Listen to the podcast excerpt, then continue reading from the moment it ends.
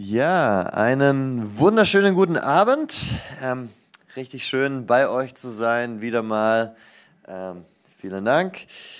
Ja, ich bin Simon Garecht, Pastor in der Mosaik Stuttgart und ähm, ich frage mal, wer von euch hat mich schon mal hier predigen sehen oder per Stream? Okay, ja, fast alle Hände hoch. Okay, also ähm, von daher bin ich manchmal ein bisschen Begriff. Ist es der Jascha, der dort vor mir sitzt? Ja? Genau. Ja, den hatte ich schon im Livestream bei uns auf dem YouTube-Channel. Ähm, genau, wir, ich habe so einen YouTube-Channel gestartet mit ein paar Leuten und als ich dann hier war und mit dem Jascha so über verschiedene Themen ins Gespräch gekommen bin, habe ich gemerkt, okay, den brauche ich bei mir auf dem Kanal. Ähm, richtig cool, heute hier zu sein. Ich bin ehrlich gesagt fix und fertig. Äh, seit 6 Uhr auf den Beinen, äh, Transporter gefahren, äh, in der Church gepredigt und dies und das.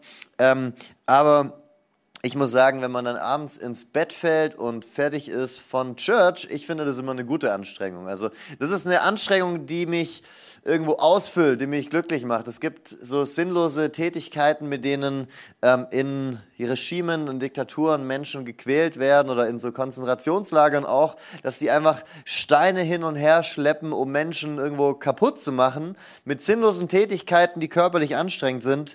Das ist aber ein Unterschied, wenn du von einer Tätigkeit irgendwo fertig bist, die dich glücklich macht, die dich ausfüllt. Und es gibt nichts Besseres, als im Reich Gottes unterwegs zu sein, sein Wort zu predigen, ähm, ihm zu dienen. Ich hoffe, das hast du selber auch schon für dich so erkannt. Ähm, das ist, was ich äh, dir wünsche, dass du Gott kennenlernst, erlebst, er dein Leben auf den Kopf stellt und du auch sagst, ey, es gibt nichts Besseres, als mit ihm und für ihn unterwegs zu sein. Ja, ich möchte heute ähm, predigen über ähm, die Bibel. Also jetzt denkst du vielleicht, okay, ja, jede Predigt soll doch irgendwie auf der Bibel basieren. Nein, ich möchte nicht predigen, predigen nur anhand der Bibel, sondern predigen über die Bibel, also über das Lesen der Bibel. Und ähm, ein bisschen darüber sprechen, was die Bibel für unseren Glauben bedeutet und wie wir durch sie tiefer in unserer Beziehung mit Gott wachsen ähm, tiefer eintauchen, mehr verstehen von Gott. Äh, nicht nur an der Oberfläche kratzen, sondern in unserem Glauben echte Durchbrüche erleben. Vor kurzem ist ja die Queen gestorben. Ähm, und bei der Queen, weiß ich, wie es dir da so geht, war das für mich immer so ein bisschen eine undurchsichtige Geschichte. Wie viel hatten die jetzt eigentlich wirklich zu sagen? Also die hat sich ja wohl scheinbar mit diesem englischen Premierminister wöchentlich getroffen, aber irgendwie äh, so ein bisschen wie unser Bundespräsident eine eher repräsentative Rolle. Da checke ich manchmal auch nicht so ganz, okay, was hat denn der Bundespräsident, Bundespräsident jetzt wirklich zu sagen? So ein bisschen wie mit der Queen von England. Und ich glaube, für viele Christen ist es mit der Bibel so wie mit der Queen oder mit dem Bundespräsidenten. Dass in der Theorie die Bibel die höchste Position hat, aber in der Praxis eigentlich nicht wirklich viel Einfluss auf unser Daily Life nicht wirklich viel Power, nicht wirklich viel Macht über uns, unser Leben, unsere Nachfolge. Und ich habe vor kurzem eine Begebenheit gelesen, die dazu, glaube ich, ziemlich gut passt. Da erzählt einer, wie er vor kurzem was beschlossen hat zu tun, was er sonst nie tut, nämlich das Handbuch für sein Auto herauszunehmen und zu lesen. Also er beschreibt sich als einen einfachen Menschen, der das Lenkrad in der Regel einfach nur äh, sich hintersitzt, ähm, das Auto einschaltet, losfährt, das war's. Ähm, ihn interessiert nicht viel mehr. Er sieht ein Gaspedal, Bremsen, Radio, Heizung, Klimaanlage, Lenkrad, er kann losfahren, das ist, was ihn interessiert. Aber irgendwann ähm, dachte er sich, ey, ich, also weiß nicht, vielleicht war er gerade in der Autowaschanlage, aber irgendwie nach drei Jahren hat er das erste Mal die, ähm, das Handbuch für sein Auto aus dem Handschuhfach geholt und drin gelesen. Und während er das so durchblättert, ist er schockiert. Schockiert über all das, was er dort gelesen hat, weil es so viele Dinge an diesem Auto gibt, die er noch nie benutzt hat. Und ihm klar wird, dass er vieles von Hand gemacht hat, für die das Auto automatisch eingestellt war. Ihm wurde klar, dass er nicht alles genutzt hat von dem, was ihm der Hersteller zur Verfügung gestellt hatte. Es gab mal einen besonders regnerischen Tag, an dem hat er versucht, aus dem Heckfenster zu schauen und er konnte nichts sehen. Und in den drei Jahren, wo er dieses Auto schon besessen hatte, hat er nicht gecheckt, dass an dieser Stelle ein Scheibenwischer war. So, es lag nicht dran, dass er nicht vorhanden war, sondern dass er ihn ignoriert hatte. er wusste nicht, was vorhanden war und auch nicht, wie er es nutzen konnte, weil er das Handbuch nie gelesen hatte. Und ich glaube, so ist es bei vielen von uns, die wir im Glauben unterwegs sind. Wir fahren halt irgendwie unser Glaubensauto und es passt schon irgendwie, aber so richtig auskennen mit dem Auto, mit dem wir da unterwegs sind, tun wir nicht und, und sind deswegen gar nicht so wirklich ganz auf der Höhe unterwegs und auf dem Level unterwegs, wie wir sein könnten. So, die Bibel ist das Handbuch Gottes, das er für jeden Gläubigen bereitgestellt hat. Es ist auch das Handbuch Gottes. Ich will jetzt nicht sagen, es ist das Handbuch Gottes, period, so das ist so wie man jetzt, wie manche sagen, ja, die Bibel ist der Liebesbrief Gottes an uns. Es ist auch der Liebesbrief Gottes an uns, aber es ist noch mehr als das. Ähm, und die Bibel ist auch Handbuch Gottes, aber noch mehr als das. Aber irgendwo finde ich, geht dieses Bild schon auf. Das Problem ist, dass ich nicht nur wissen muss, dass es das Handbuch gibt, sondern auch, was es mir zu sagen hat und wie die Dinge funktionieren, über die mich dieses Handbuch unterrichten möchte. Und so verhält es sich auch in unserem Glauben mit dem Wort Gottes, mit Gottes Handbuch an uns.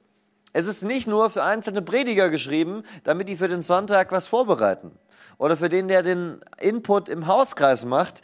Das ist Gottes Handbuch für jeden von uns. Meistens, wenn ich mir eine Predigt ähm, wenn ich eine Predigt vorbereite, schreibe ich mir die Ziele auf, die ich mit dieser Predigt verfolge. Was will ich, dass die Hörer am Ende mitnehmen? Was ist mein Ziel mit dieser Message? Und ich dachte mir, ich lese heute mal meine Ziele für diese Predigt vor.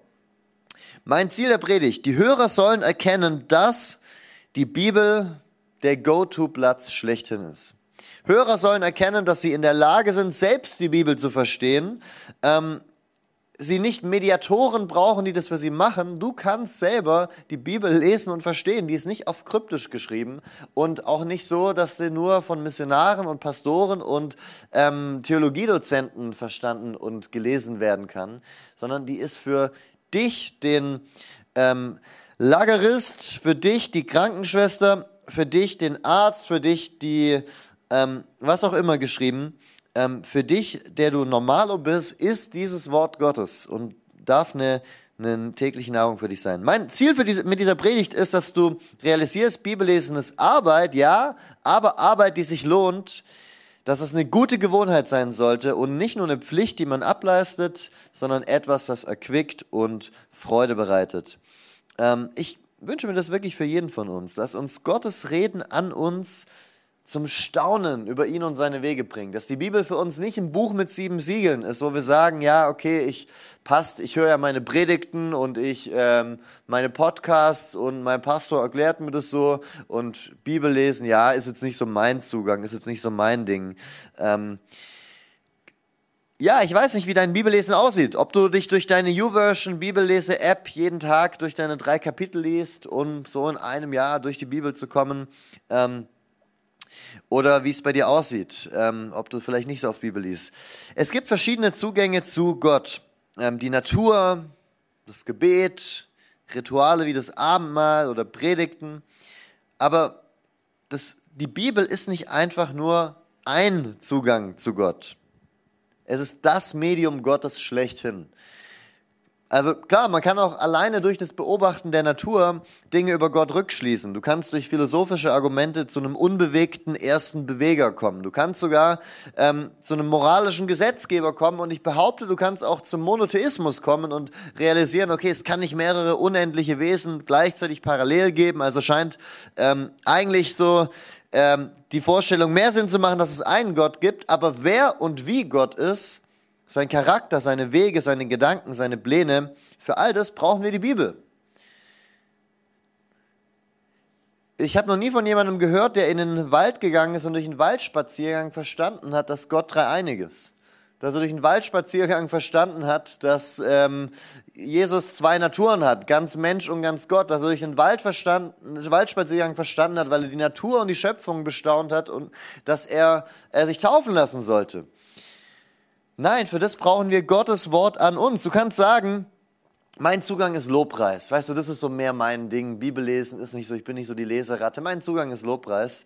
Aber was jetzt die, die Musik von äh, Coldplay und Hillsong, die ja relativ ähnlich erstmal klingen, wenn man so will, äh, unterscheidet, ist nicht, sind nicht die Instrumente und Melodien. Die sind je nachdem, wo du kirchlich unterwegs bist, relativ gleich. Ob jetzt One Direction oder äh, eine Worship Band. Da sind die Instrumente und die Melodien relativ ähnlich häufig. Was es unterscheidet, sind die Inhalte. Die machen ja ein Lobpreislied zum Lobpreislied. Also, ist dir schon mal aufgefallen, Coldplay-Songs klingen relativ ähnlich wie Hillsong.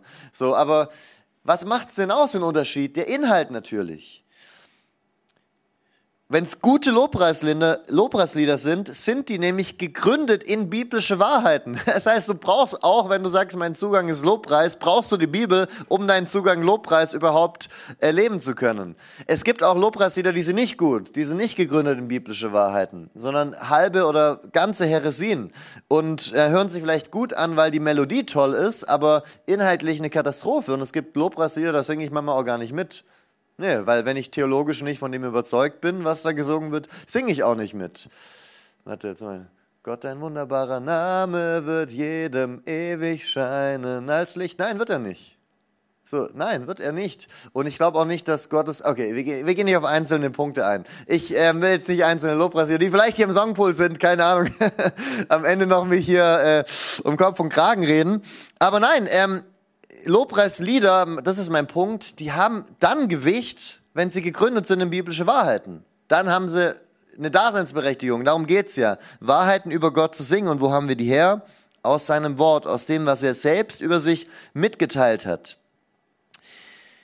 Und ich finde es ähm, ja, ich finde es auch irgendwie faszinierend, dass Gott überhaupt mit uns kommuniziert und unser menschliches Tool Sprache benutzt, um uns Dinge über sich selber mitzuteilen. Ich finde es irgendwie krass, so der transzendente Gott, der außerhalb von allem steht, der teilt sich uns auf eine Weise mit, dass wir das verstehen können und ähm, wir mit unserem Bildungsstand können sogar einfach lesen. Das ist doch, ist doch verrückt. Wir können jetzt einfach unsere App aufschlagen und das Reden des lebendigen, ewigen Gottes, des Schöpfers von Himmel und Erde haben wir vor uns. Was hält uns eigentlich davon ab, es zu lesen? Also, ich meine, das muss man sich mal vorstellen. Der ewige Schöpfer von Himmel und Erde, er spricht zu uns. Und zwar in einem Buch, das wir kostenlos äh, bekommen können beim nächsten Missionswerk. Äh, äh, es ist doch krass. Also, eigentlich sollten wir uns dahin hocken und rauf und runter das Ding lesen, von vorne bis hinten studieren. Das sollte, also, wenn du einen Liebesbrief bekommst von einer Person, die dir am Herzen liegt, den wirst du nicht nur so halbherzig über ein halbes Jahr verteilt lesen. Du wirst dich sofort hinmachen und willst das Ding durchlesen, durchstudieren. Und ich hoffe, dass du tiefe Gebetszeiten und Lobpreiszeiten hast, aber ich hoffe, dass du auch diese Zeiten hast, wo du manchmal stundenlang nicht sein Wort weglegen kannst, weil du mehr von dem irgendwo erfassen und in dir aufsaugen willst, was er zu sagen hat. Ich will mal zu der Go-To-Stelle schlechthin gehen, wenn es um die Inspiration der Schrift geht. Heute Morgen wusste der Pastor in der ersten Reihe das, aber ich mache jetzt hier auch mal den Test. Das ist 2. Timotheus 3, Vers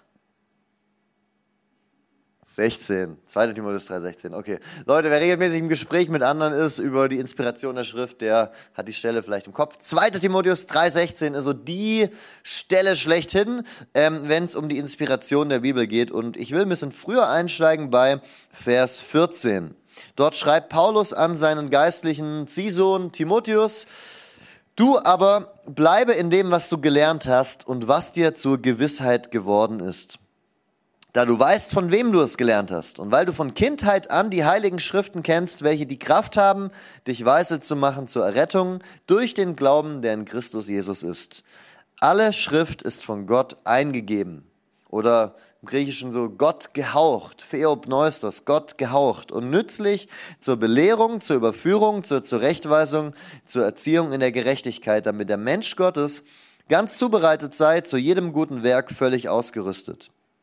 Also er sagt zuerst, bleibe in dem, was du gelernt hast und wovon du überzeugt bist und führt dann zwei Gründe auf. Erstens, du weißt, von wem du deine Glaubensüberzeugungen hast und zweitens, weil du von Kind auf die Heilige Schrift kennst. Okay, zu diesem ersten Punkt. Du weißt, von wem du deine Glaubensüberzeugungen vermittelt bekommen hast. Das war in seinem Fall der Apostel Paulus also der Autor selbst. Ähm, von ihm und von den anderen Aposteln hat Timotheus seine Glaubensüberzeugungen vermittelt bekommen und deswegen soll er an ihnen festhalten. Das ist spannend. Auch in dieser Zeit gab es schon alle möglichen Stimmen und Vorstellungen über Gott und das Christentum. Alle möglichen Lehren und alles Mögliche hat er gekreucht und gefleucht, so wie wenn du heute auf Instagram unterwegs bist, hast auch alles Mögliche, äh, scheinbar Christliche. Ähm, so war es auch da.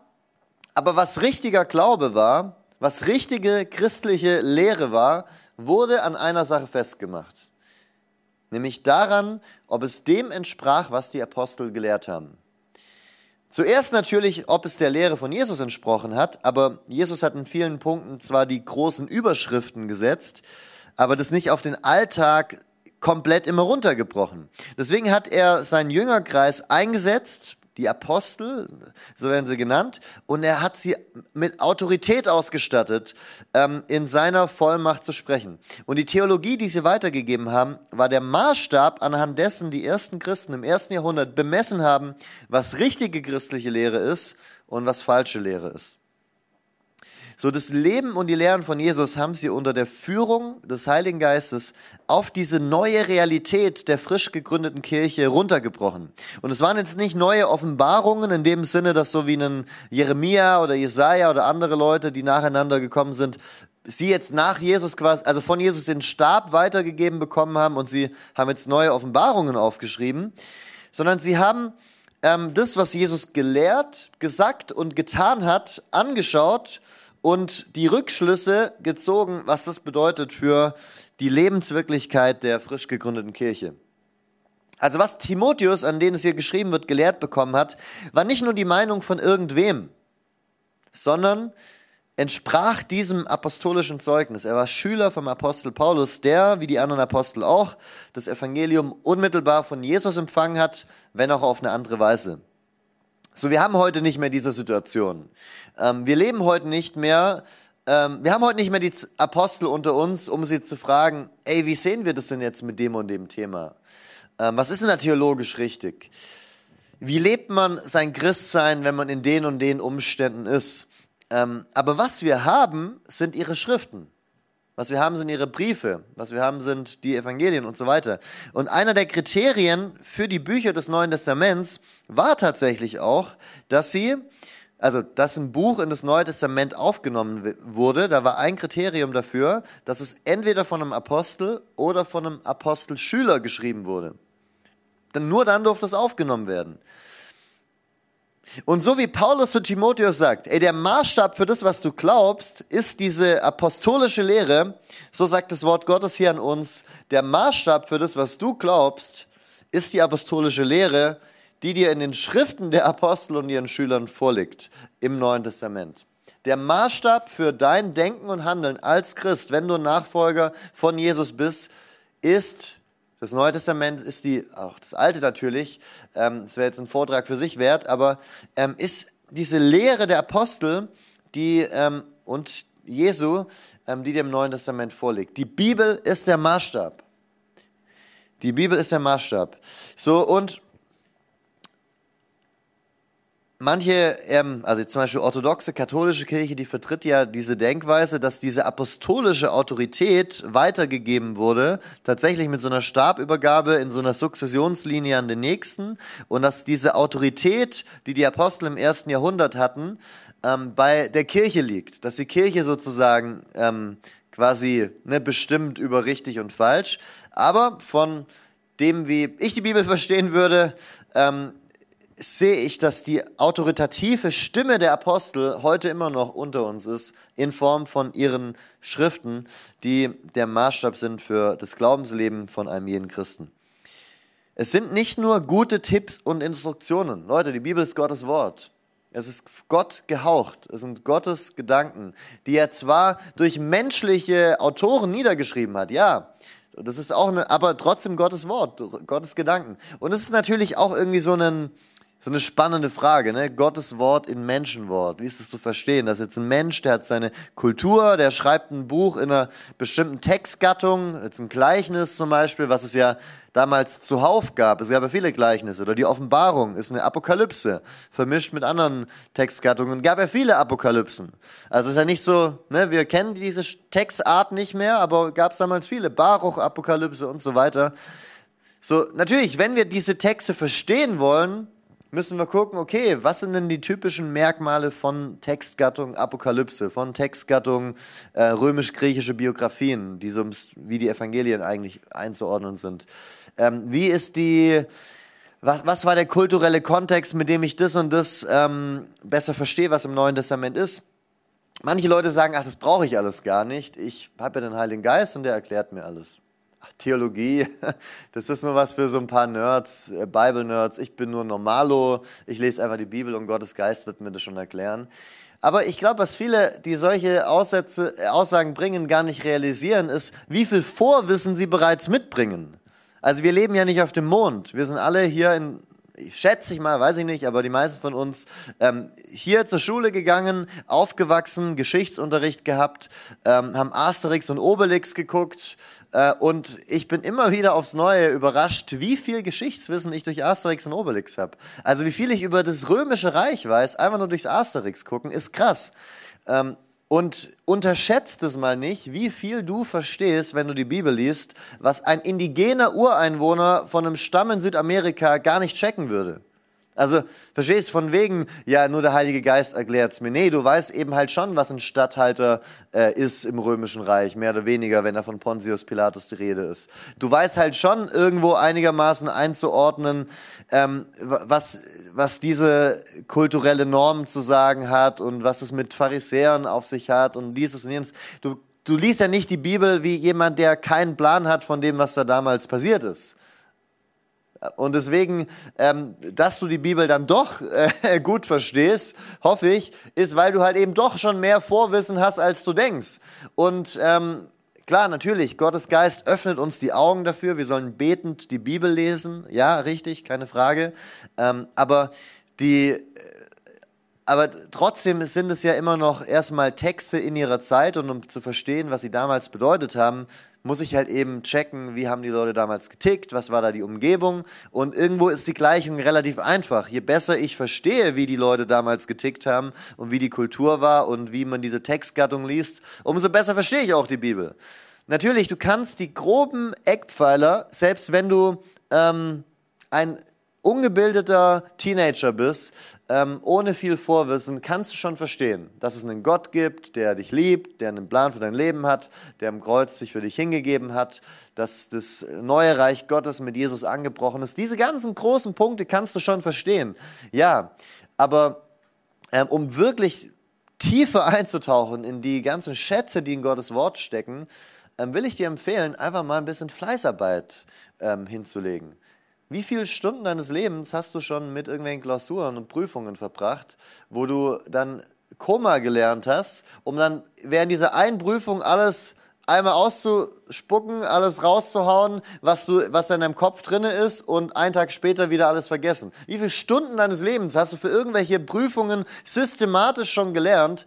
Was spricht denn eigentlich dagegen, mal ein bisschen systematisch die Bibel zu lesen?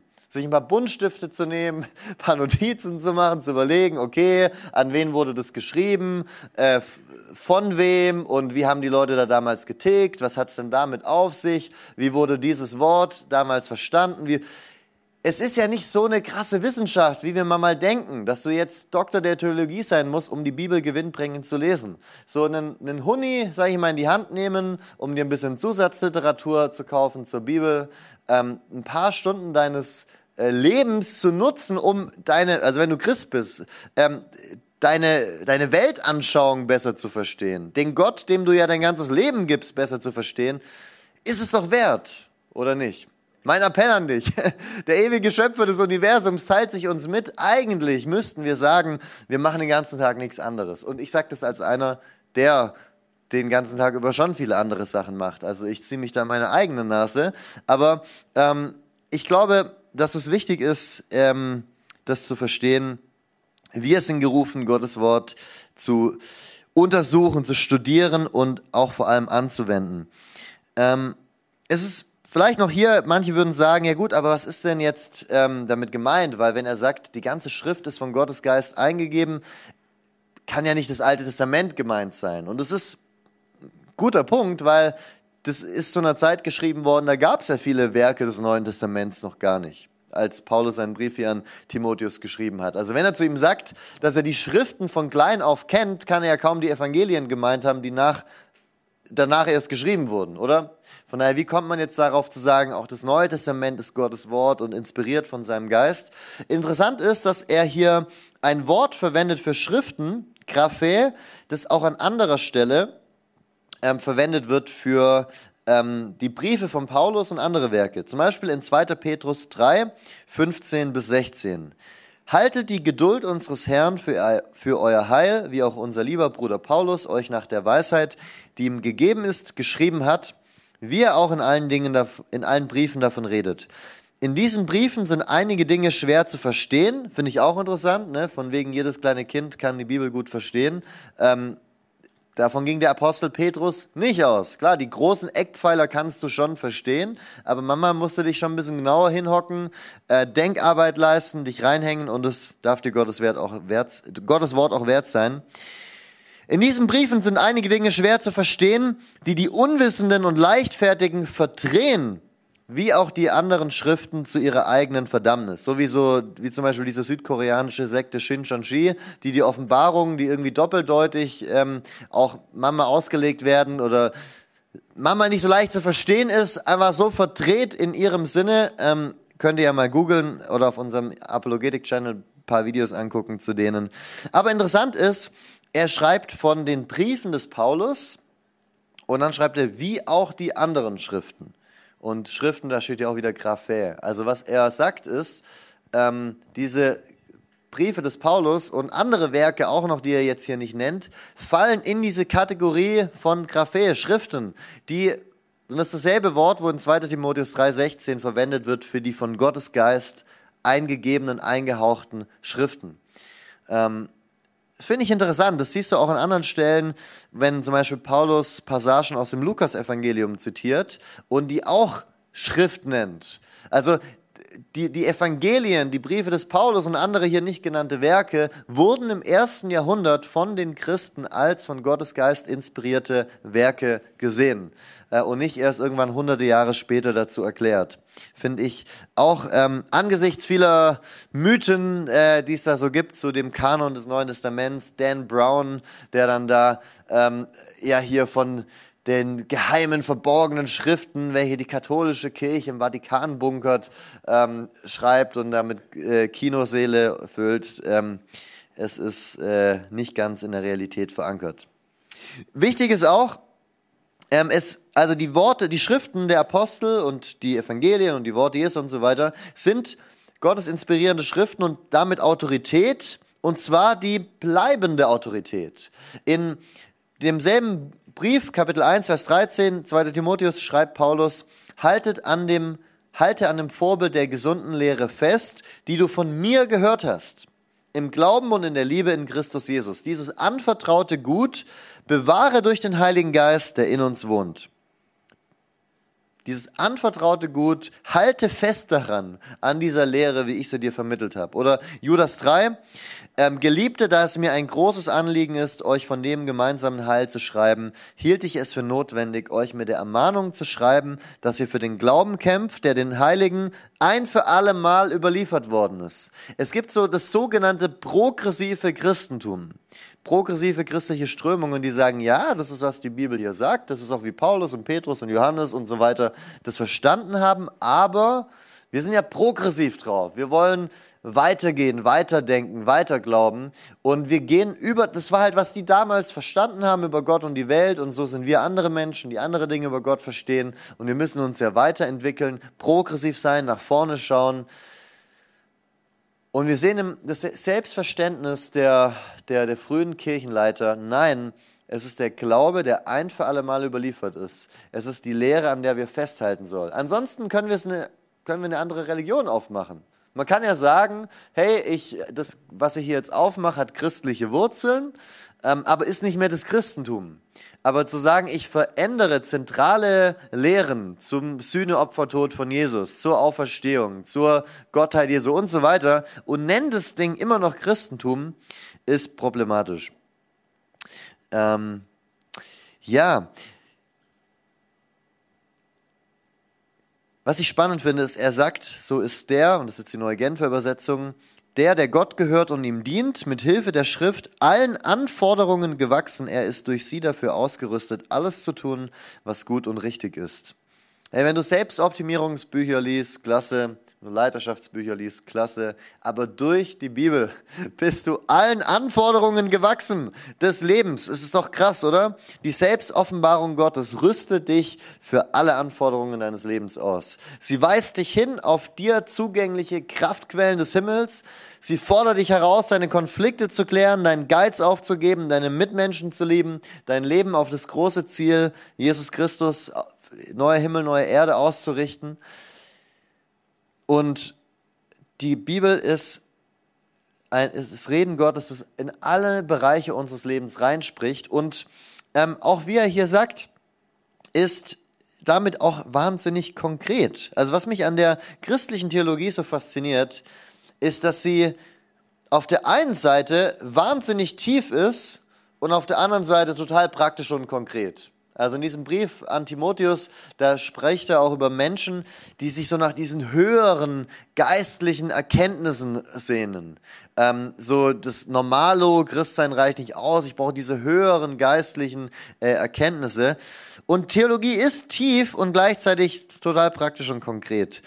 Ähm, Theologie ist das Entdecken dieser roten Linie, die sich durch die ganze Bibel zieht und den Plan Gottes mit dieser Welt und der, den Menschen aufzeigt. Theologie ist das Nachdenken über und staunen über den Vater, Sohn und Heiligen Geist, wie sie zusammenhängen, in Beziehungen stehen und doch nur ein Gott sind. Theologie ist das Reflektieren über Gottes Wege und Gedanken. Nicht nur das Erstellen von so moralischen Rechtsgutachten, in denen christliche Gelehrte sämtliche Handlungen in verboten und erlaubt einkategorisieren.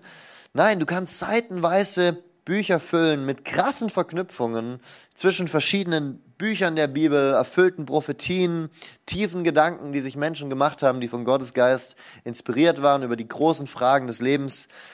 Die Bibel ist voller solcher Schätze. Und gleichzeitig ist sie, wie Paulus hier an Timotheus schreibt, sehr konkret. Sehr konkret.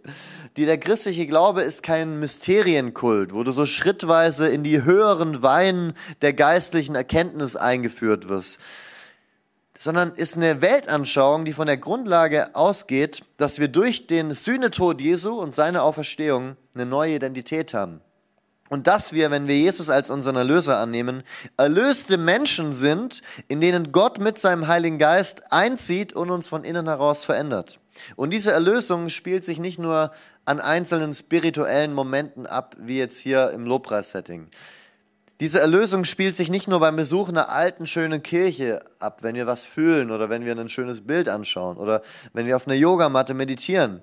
Diese Erlösung und die Transformation, die der Geist Gottes in uns bewirken, zieht sich ganz konkret durch alle Bereiche unseres Denkens und Handels. Wie wir mit unserem Geld umgehen, wie wir mit anderen Menschen umgehen, wie wir mit uns selbst umgehen, unser Umgang mit allem, mit der Schöpfung, mit allem. Und deswegen ist die Bibel sehr, sehr praktisch. Ähm, Soprasim darf gerne nach vorne kommen und ich weiß nicht, wie hier so die, ob dann schon im Hintergrund gespielt wird und so, ich, mit Salbungsmusik und Halleluja.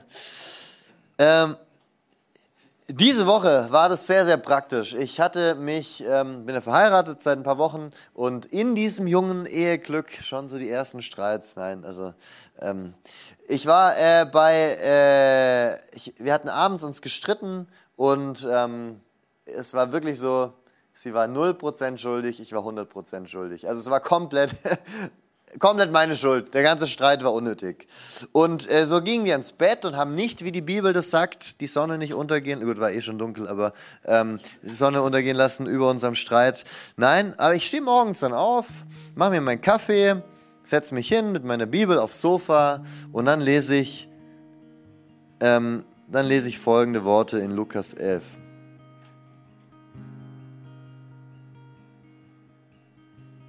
Ihr Pharisäer haltet die Becher und Schüsseln von außen sauber, aber euer Inneres ist voller Raub und Bosheit.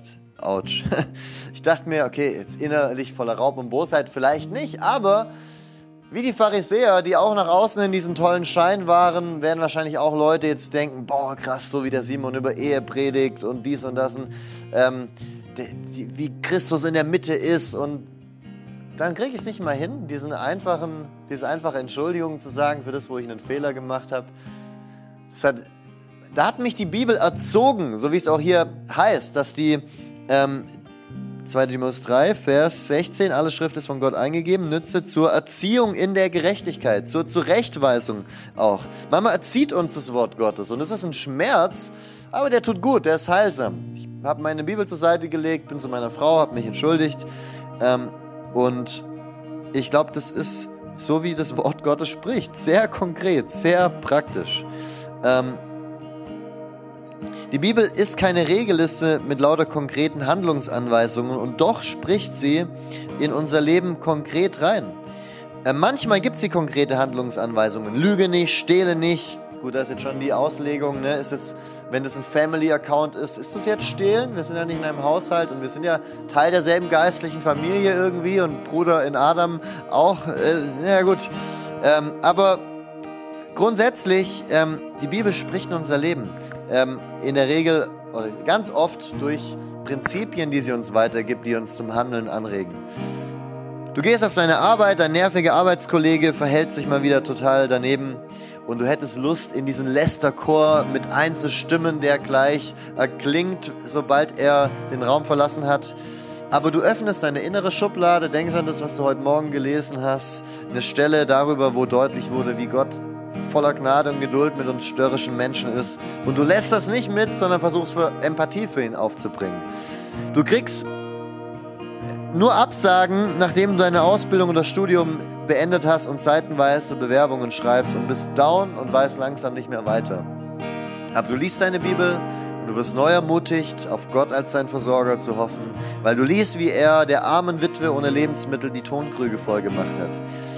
Du wirst für deinen Glauben dumm angemacht und fragst dich, was mit dir falsch ist und du liest Gottes Wort, in dem Jesus sagt, alles okay, das haben sie auch mit allen Propheten gemacht. Manchmal ist man auch selber schuld, weil man sich blöd anstellt. Das, heißt jetzt nicht, dass man immer richtig liegt, wenn man äh, Kritik erfährt für seinen Glauben. Äh, du denkst, dass du nichts bist, was nichts kann, weil das andere dir wieder ja, dir so sagen oder zeigen, dass sie das über dich denken oder du selber denkst es über dich. Aber du liest Gottes Wort, das dir sagt, nein, Gott, du bist wertvoll und wunderbar gemacht von ihm.